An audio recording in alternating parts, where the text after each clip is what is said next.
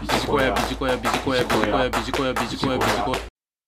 メジャーの100球制限に学ぶ DE&I のヒントということで、今回は情報提供をさせていただければと思います。メジャーリーグ、皆さんもご覧になられている方多いかと思います。このメジャーリーグでの先発ピッチャーは、1試合100球で交代が基本です。よくご存知ですよね、皆様。ペナントレースは長丁場です。長く戦うためには、主軸選手が怪我をせず、長く働くことが基本中の基本ですよね。合わせて、投手には中継ぎやクローザーといった役割分担もなされています。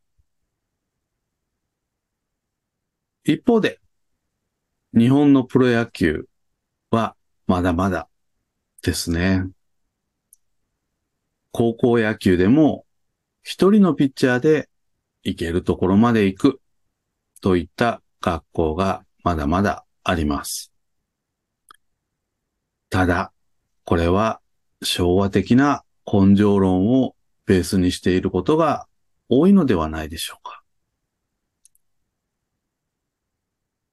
組織に当てはめても、少人数に頼って運営しているところが多いのではないでしょうか。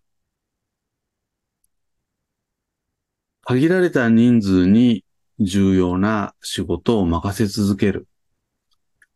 そうした組織では人材が育たず、ますます運営が厳しくなります。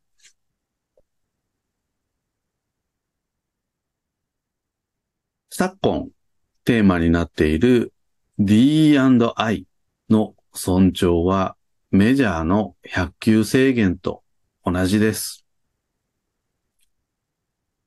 職場のメンバーが長時間労働をせずに怪我なく長く働く。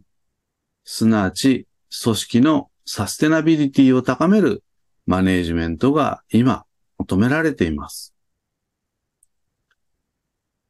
そのためにはメンバーというリソースをフル活用する意識が必要です。メンバー個人の頑張りに期待しないマネージメント。すなわち、マネージャーの創意工夫が問われます。これはマネージャー自らが当事者意識を持って組織を運営しないと何も生まれません。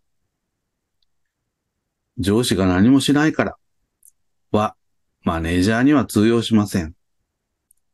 また、そうした組織ではメンバーに無気力が蔓延して理不尽を感じている人が多いようです。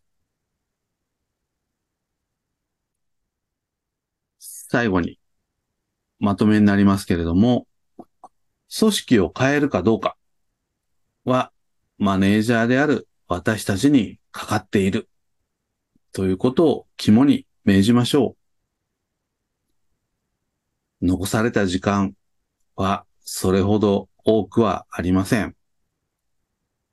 その中でどうするか。アクションが求められています。それが DE&I だということです。以上、メジャーの100球制限に学ぶ DE&I のヒントということで情報提供をさせていただきました。ビジコや。